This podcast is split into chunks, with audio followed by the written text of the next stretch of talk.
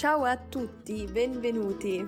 Herzlich willkommen zu Italien für die Ohren, der Dolce Vita Podcast. Schön, dass du da bist.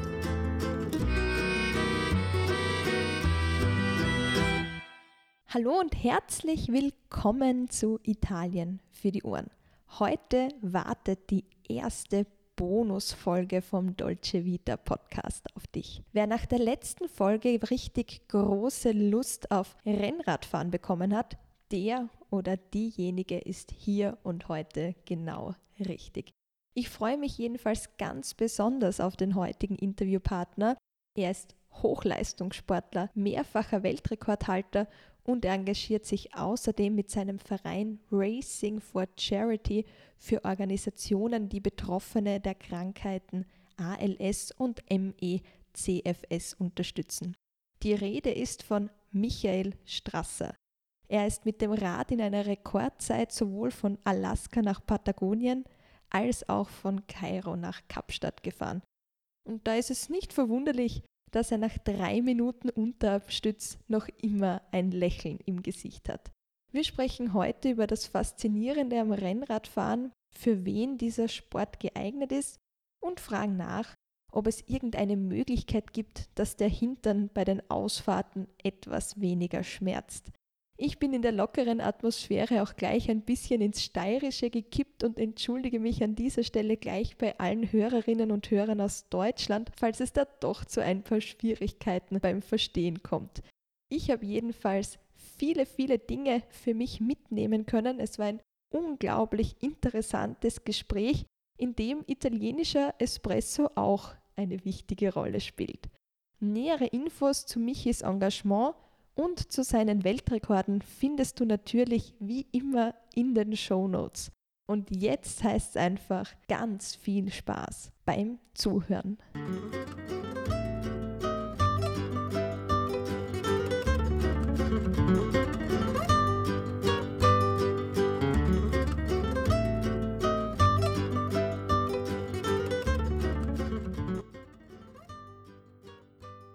Hallo Michi, vielen Dank, dass du heute Zeit genommen hast. Servus, gerne natürlich. Ganz zum Anfang habe ich einfach gleich einmal eine Frage. Ich habe ja heuer auch diese Leidenschaft fürs Rennradfahren ein bisschen für mich entdeckt, im Gegensatz zu dir. Du hast sie ja schon sehr lange. Und wie ist das bei dir? Also woher kommt diese Leidenschaft oder was ist das Faszinierende für, für dich am Rennradfahren? Das Faszinierende ist für mich, dass man einfach mit seinem Rennrad einfach einen irrsinnig hohen Aktionsradius plötzlich hat. Man kann relativ schnell fahren, aber das ist quasi schnell genug, um große Distanzen zurückzulegen, aber langsam genug, um doch noch alles, mit, alles mitzubekommen rundherum. Und das ist, finde ich, einfach so für mich einfach die, oder für, glaube ich, jeder, der irgendwie gerne Rennrad fährt, so diese, die Geschichte, dass das Tempo einfach so, so cool ist. Man kriegt alles mit und man kann aber am Tag gleich mal 100, 200 Kilometer machen, ohne dass man jetzt ein äh, ein Supersportler sein muss. Ja, ich verstehe genau, was du meinst. Also das war, glaube ich, auch das, was mich jetzt am meisten da fasziniert hat oder was mir richtig gefangen und gefesselt hat im Corona-Frühling, Sommer. Aber ich werde weitermachen, ich verspreche es. Aber jetzt ganz was anderes, weil man kennt die ja, also diese wirklich beeindruckende Projekte Cairo to Cape und auch Ice to Ice. Also man kann jetzt sagen, du bist da wirklich hunderte Kilometer am Tag alleine geradelt, was ich unglaublich faszinierend finde. Wie kommt es jetzt aber, dass du nie bei so einem Etappenrennen wie jetzt zum Beispiel dem Giro d'Italia teilgenommen hast? Weil ich sage mal, die Kondition, die kann es nicht sein. Auf den ersten Blick schaut es so aus, als würden wir den gleichen Sport machen. Ähm, aber wenn man es ein bisschen differenzierter sieht, dann wird man merken, dass, dass dies, die Radgeschichten, die ich mache, einfach doch ganz anders zu sehen sind als jetzt ein klassischer Profiradsport. Weil bei mir geht es einfach darum, äh, über den ganzen Tag möglichst viele Stunden eine gleichmäßige Leistung abzurufen. Und ein klassisches äh, Radrennen ist einfach ganz anders gestrickt. Das ist in Wahrheit äh, ein Team, wo es darum geht, gemeinsam für, für die Topfahrer zum Arbeiten und wo es halt dann auch darum geht, in kurzen Spitzen unglaubliche Leistungen zu treten. Das ist aber genau eine Eigenschaft, die ich so quasi gar nie trainiere, weil das bei mir einfach gar nicht relevant ist. Bei mir geht es einfach darum, dass meine, Schwellenleistung sehr hoch ist und dass ich einfach 16 Stunden am Tag äh, gleichmäßige Leistung bringen kann, ohne dass ich mich dabei zerstöre und, und diese Leistung dann, so wie bei Ice 85 Tage in Folge zu bringen. Also das ist einfach auf den zweiten Blick ganz ein anderer Sport eigentlich. Und ich habe meine sportlichen Wurzeln im Triathlon ich habe 15 oder 16 so Ironman-Distanzen gemacht und auch dort ist es so, dass man dort alleine fahren muss, wo man nicht unmittelbar in, ein, in einer Teamkonstellation quasi unterwegs ist. Mhm, das heißt, du hast keinen Windschatten, du, du bist da ganz alleine immer Genau, die gestellt. Idee und das ist auch das Spannende. Ich finde es einfach sehr cool, wenn man seinen, seinen, seinen eigenen Wind fährt. Es ist einfach ganz anders. Das macht auch Spaß natürlich, in der Gruppe zu sein, um sich gegenseitig im Windschatten einfach zu helfen. Aber spannender finde ich einfach so alleine zu fahren und, und eben äh, eine sehr gleichmäßige Leistung zu bringen. Das finde also bei mir war es schon immer spannender. Mir habe schon immer die Frage gestellt, wie lang kann ich fahren? Die Frage war immer viel höher als kann ich zum Beispiel jetzt irgendwie eine kurze Distanz möglichst schnell fahren. Also ich war, ich war immer schon quasi der Marathonläufer und nie der 100-Meter-Sprinter. Das war, keine Ahnung, warum das auf mich einfach mehr Charme hat, aber mittlerweile bin ich ja jetzt in einem Alter, wo ich eh gar keine Wahl mehr habe. Also jetzt in meinem Alter ist eh, bleibt eh nur mehr die Langdistanz über. Aber ähm, ja, es ist einfach für mich viel charmanter, lange zu fahren. Voll spannend, aber wenn man jetzt starten will, ne, vielleicht nicht mit den ersten 300 Kilometern gleich durchgehend, sondern einfach mal so beginnen als Rennradanfängerin, als Rennradanfänger. Für viele, die uns vielleicht jetzt gerade zuhören, was würdest du da empfehlen? Wie startet man in den Rennradsport deiner Meinung? Also am besten gleich die Top-Ausrüstung kaufen oder mal ein bisschen langsam herantasten. Wie würdest du sagen, fangt man sowas, fangt man sowas an? Hm.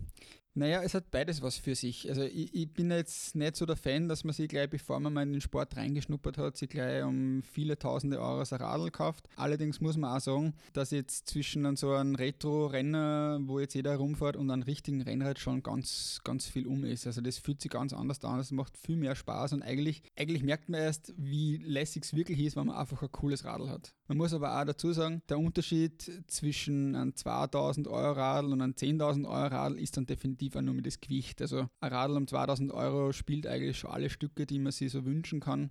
Und ja, da sind halt dann einfach nur eineinhalb, zwei Kilo Gewichtsunterschied, aber das muss man halt sehr auch fragen, ob, ob so viel Geld einfach das wert ist. Definitiv am Anfang überhaupt nicht. Aber auch, ich würde schon relativ bald versuchen, mit Clippedalen und mit richtigen Radschuhen zu fahren, weil es einfach viel leichter geht. Also mit einer Sohle, die wirklich starr ist, tretet man sich viel leichter als jetzt mit Turnschuhen oder so. Das merkt man einfach, das, das ganze Fußgewölbe wird viel weniger gefordert. Also ich, ich merke das selber mal, wenn ich irgendwo in einem Urlaubsland bin und einfach mal nur zwei Stunden kurbeln will, dann nehme ich mir halt auch einfach in einer Hotelanlage in ein Radl und fahre dann mit Turnschuhen und dann merke ich eigentlich, wie anstrengend das eigentlich fürs Fußgelenk oder fürs Sprunggelenk ist. Ja, mein Gott, noch, also jeder ist noch im Stehen umgefallen, weil er vergessen hat, dass er Klickpedale hat, aber das gehört dazu und ja, man merkt es dann eh relativ schnell. Ja, das heißt, das merke ich mir auch gleich, das wird meine nächste Investition sein.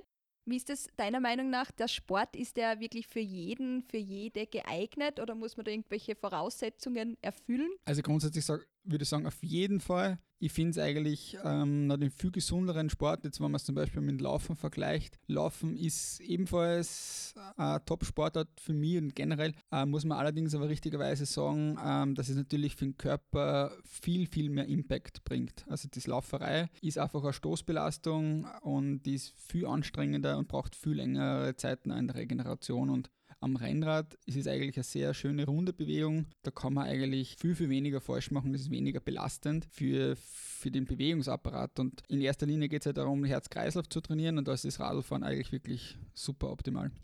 Das heißt wirklich, jeder, jede kann das anfangen, ausprobieren. Das ist eine, ein toller Ausdauersport. Ja, das Wichtigste ist einfach, dass die Größe vom Rennrad passt. Das sieht man oft ganz lustige Sachen, wenn man so durch die Stadt fährt. Also viel wichtiger ob es jetzt äh, ein High-End-Radl ist oder nicht, ist viel wichtiger ist einfach, ob das die Größe stimmt. Dass die Leute sitzen oft viel zu lang, viel zu gestreckt auf den Rädern oben. Meistens fahren sie mit zu großen Rädern, also kleinere Räder, da, da fühlt man sich viel wohler. Es muss einfach passen. Schon dass, dass die, die Sattelhöhe richtig eingestellt ist. Aber das ist halt auch sehr schwierig, weil ja, da müsste man halt so ein paar Basics wissen und oft gerade bei den Verleihern, da geht es halt einfach nur darum, dass das Radl mal schnell weg ist, aber keiner beschäftigt sich da wirklich damit. Und wenn man dann schon ein bisschen fortgeschritten ist, dann würde ich unbedingt bald einmal empfehlen, zum Bikefitter zu gehen. Kostet wohl 100 Euro oder so, gleich einmal, aber man, man profitiert profitiert unglaublich davon, wenn man einfach richtig auf sein Radl sitzt. Gut zu wissen. Ja, das schon mal, das sind lauter wichtige Hinweise und Tipps, auch eben für mich, für alle, die zuhören. Und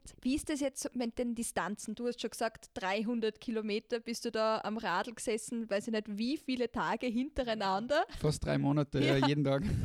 Also schon sehr lang. Ich sage einmal, zum Einsteigen ist das wahrscheinlich nicht der richtige Weg. Na, also ich habe selbst über zehn Jahre gebraucht, um, um solche Belastungen wegstecken zu können, ohne dass ich mich da jetzt äh, nachhaltig dran verletze. Also das ist eben das, man kann ihm jedes Jahr nur die Belastungen ein paar Prozent steigern. Wenn man zu große Sprünge macht, dann ist die Wahrscheinlichkeit, dass man sich dabei verletzt, sehr, sehr hoch. Ja, das heißt, wie würdest du dann vorgehen? Also die ersten Ausfahrten, wie lang sollten die sein? Wahrscheinlich kommt darauf an, wie gut man schon generell trainiert ist. Genau, richtig. Muss man auf irgendwas aufpassen? Höhenunterschiede kann ich mir vorstellen. Der Wind vielleicht auch? Ja, der Wind ist beim Rennradfahren schon ähm, immer ein Thema, aber also ich mache das meistens so, dass ich, bevor ich wegfahre, so eine Wind-App öffne. Die gibt es überall in Gratis-Versionen. Da schaut man sich mal an, wie geht der Wind eigentlich heute. Wie lege ich meine Runde an? Man muss natürlich höllisch aufpassen, dass man gerade als Anfänger sie nicht äh, irgendwo Rückenwind hat oder Rückensturm. Man denkt sich, man heute rennt gut, dann fährt man mal zwei, drei Stunden in eine Richtung und dann kommt man drauf beim Heimfahren, dass es mit Gegenwind äh, plötzlich alles viel, viel mühsamer ist. Also eine Wind-App am Handy zu haben, macht, macht schon Sinn. Äh, auch natürlich eine Regen-App, das sind meistens die gleichen App. Äh, gerade so in der Wechselzeit, so wenn es im Herbst ist und im Frühjahr, oft gibt es so einzelne Gewitter, die herumziehen oder so. Und da mit so einer App kann man sich eigentlich die Runde immer schön so richten, dass man vielleicht äh, außenrum fährt.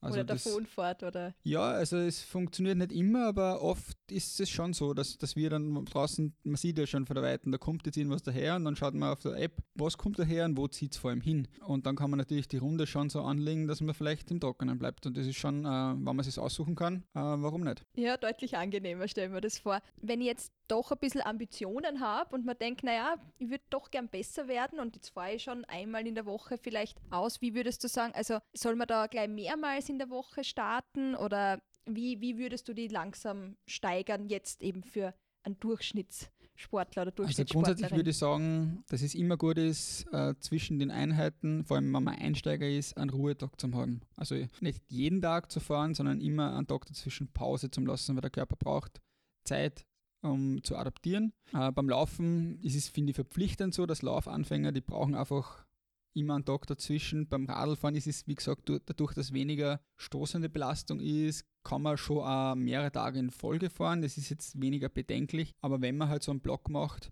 vielleicht ein Wochenende, wenn man mal Freitag, Samstag, Sonntag eine lange Tour macht, dann würde dann wieder äh, in der nächsten Woche auch wieder ein paar Tage lang komplett Ruhe geben, weil was viele sich nicht so bewusst sind, der Körper wird nur in der Ruhe stärker.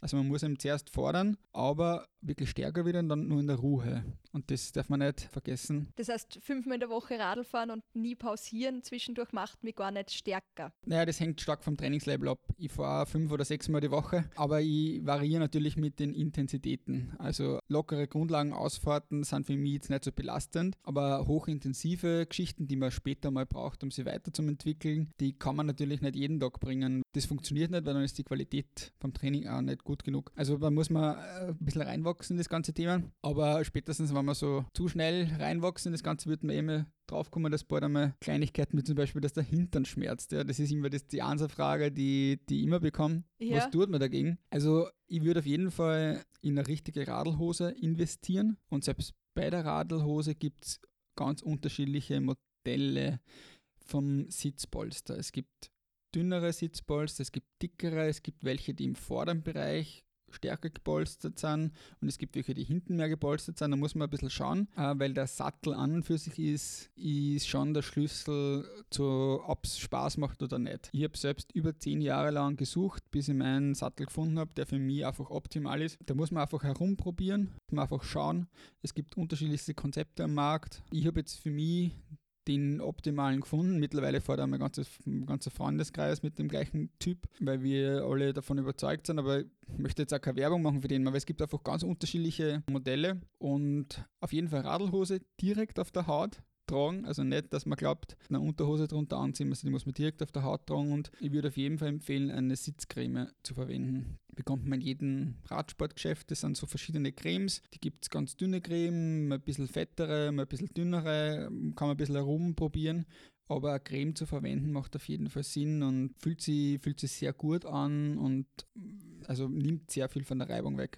Aber dass man jetzt so lange durchhaltet, ne, bis der Hintern tut oder dann noch darüber hinaus, also ich würde sagen, die mentale Stärke, die zählt da auch sehr beim Radfahren. Also das Durchbeißen oder dass man da weiterkommt. Ich weiß nicht, wie du das nennen würdest, aber hast du da einen Tipp vielleicht? Man gewinnt ja im Kopf, hört man so oft. Ich glaube, das ist fast in jedem Sport so oder im wie im richtigen Leben. Es ist im Sport so, wie im richtigen Leben. Am Ende gewinnt man eigentlich immer nur mit dem Kopf. Das ist bei jedem klassischen Wettkampf so, aber das ist natürlich auch bei so langen Projekten so, dass man es nur dann ins Ziel bringt, wenn man wirklich dran glaubt. Und wenn man für sich selbst einen Grund gefunden hat, warum, warum man es machen will. Also für wen anders würde es nicht machen, weil da wird man irgendwann einmal drauf kommen, dass man bald einmal unglücklich ist damit. Also man muss irgendwie so die Challenge mit sich selbst suchen. Und also bei mir ist es schon auch ein bisschen so, dass ich zumindest in den letzten Jahren, also so ein bisschen immer wieder so bisschen in manchen Themen so ein bisschen öffentlich, wo zu gewissen Themen gefragt wurde. Also ich kriege relativ viel Motivation, wenn mir wer erklärt, dass ich was nicht schaffen kann. Das ist jetzt in den letzten Jahren natürlich im Sport so, aber das habe ich auch schon vor 15 Jahren in der Schule so ausgelebt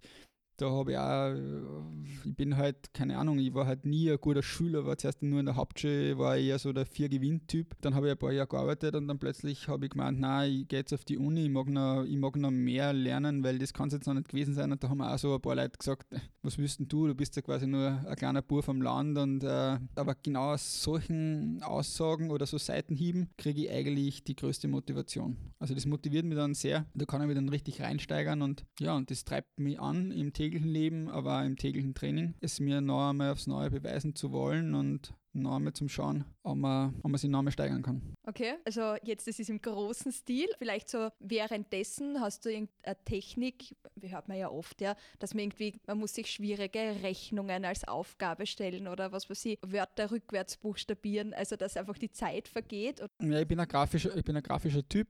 Also ich versuche mir, äh, keine Ahnung, was ist ein gutes Beispiel?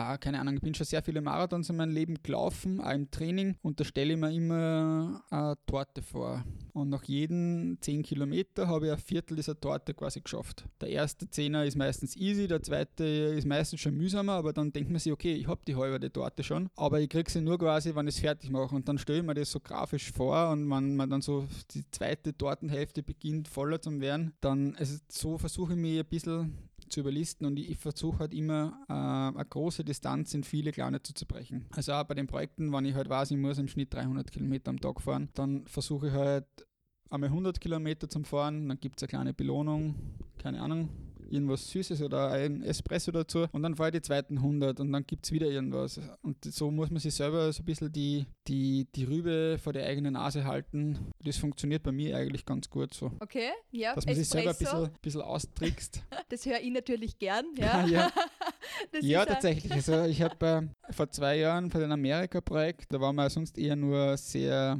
sporadisch ausgestattet, aber ich habe eine Espresso-Maschine mitgehabt und das war so eine, die richtig Crema gemacht hat ganz kurz und das war wirklich, wirklich eine Motivation. So ja. ein kleiner Espresso mit Crema, herrlich. Für mich auch, muss ich sagen. Also, wenn du jetzt schon sagst, Espresso ist ja typisch italienisch und wenn wir da schon bei Italien für die Ohren sind, warst du jetzt auch schon in Italien Radfahren, sagst du, ist das auch Land für dich? Ja, da hast du schon tolle Radtouren unternehmen können? Ja, vor allem die Stimmung oder die, der Sport ist in Italien hat einen irrsinnig hohen Stellenwert und das merkt man einfach, wenn man irgendwo unterwegs ist. Die Autofahrer sind rücksichtsvoll äh, auf Bergstraßen, hupen die Autofahrer aber nicht, weil es dir andeuten, dass man verschwinden soll von der Straße, sondern sie hupen nur, um quasi quasi sich anzukündigen, dass sie jetzt gleich überholen. Also ganz anders als bei uns. Das merkt man halt einfach auch, dass die eine große Radsportnation sind. Ja, ist mir auch aufgefallen. Und das macht einfach irrsinnig Spaß, da Rad zu fahren. Und ja, und natürlich, wenn man weiß, dass man um, um 70, 80 Cent überall auf einen Steh, äh, Espresso stehen bleiben kann, das ist schon. Äh die Motivation ist da, ja.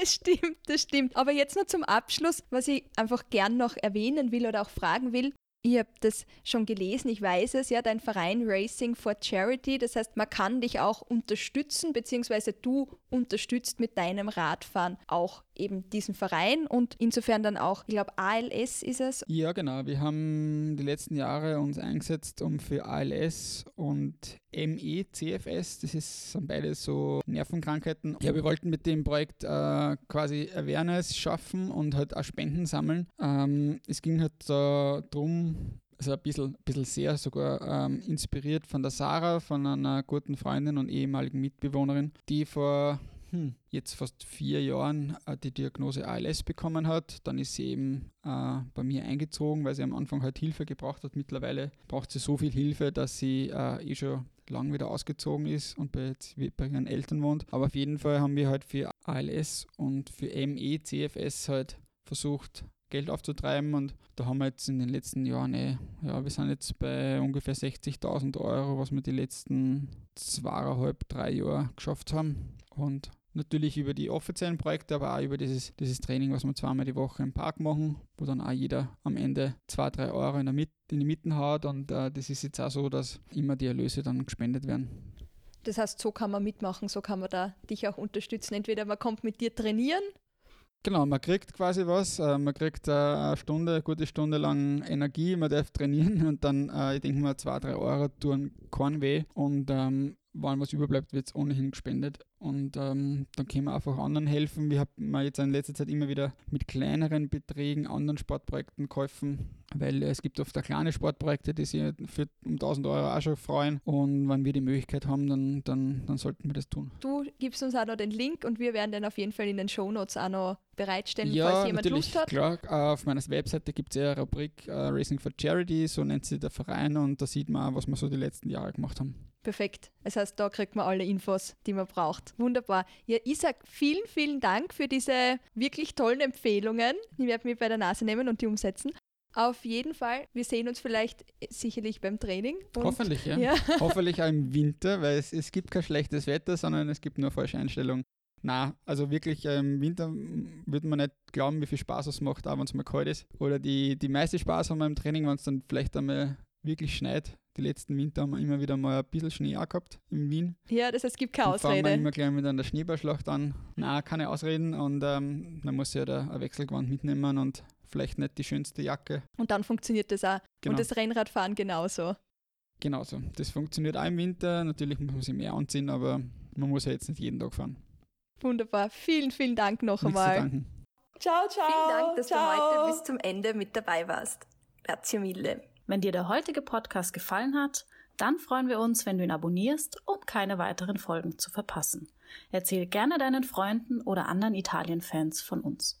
Wenn du Fragen, Anregungen oder vielleicht ein kleines Lob für uns hast, dann schreib einfach in die Kommentare oder schick uns eine Direct Message auf Instagram. Wenn dich ein Thema besonders interessiert, dann lass es uns einfach wissen. Alle weiteren Infos zu dieser Folge findest du wie immer in den Shownotes. Bis dahin, Tante Belle Cose und bis bald bei Italien für die Ohren.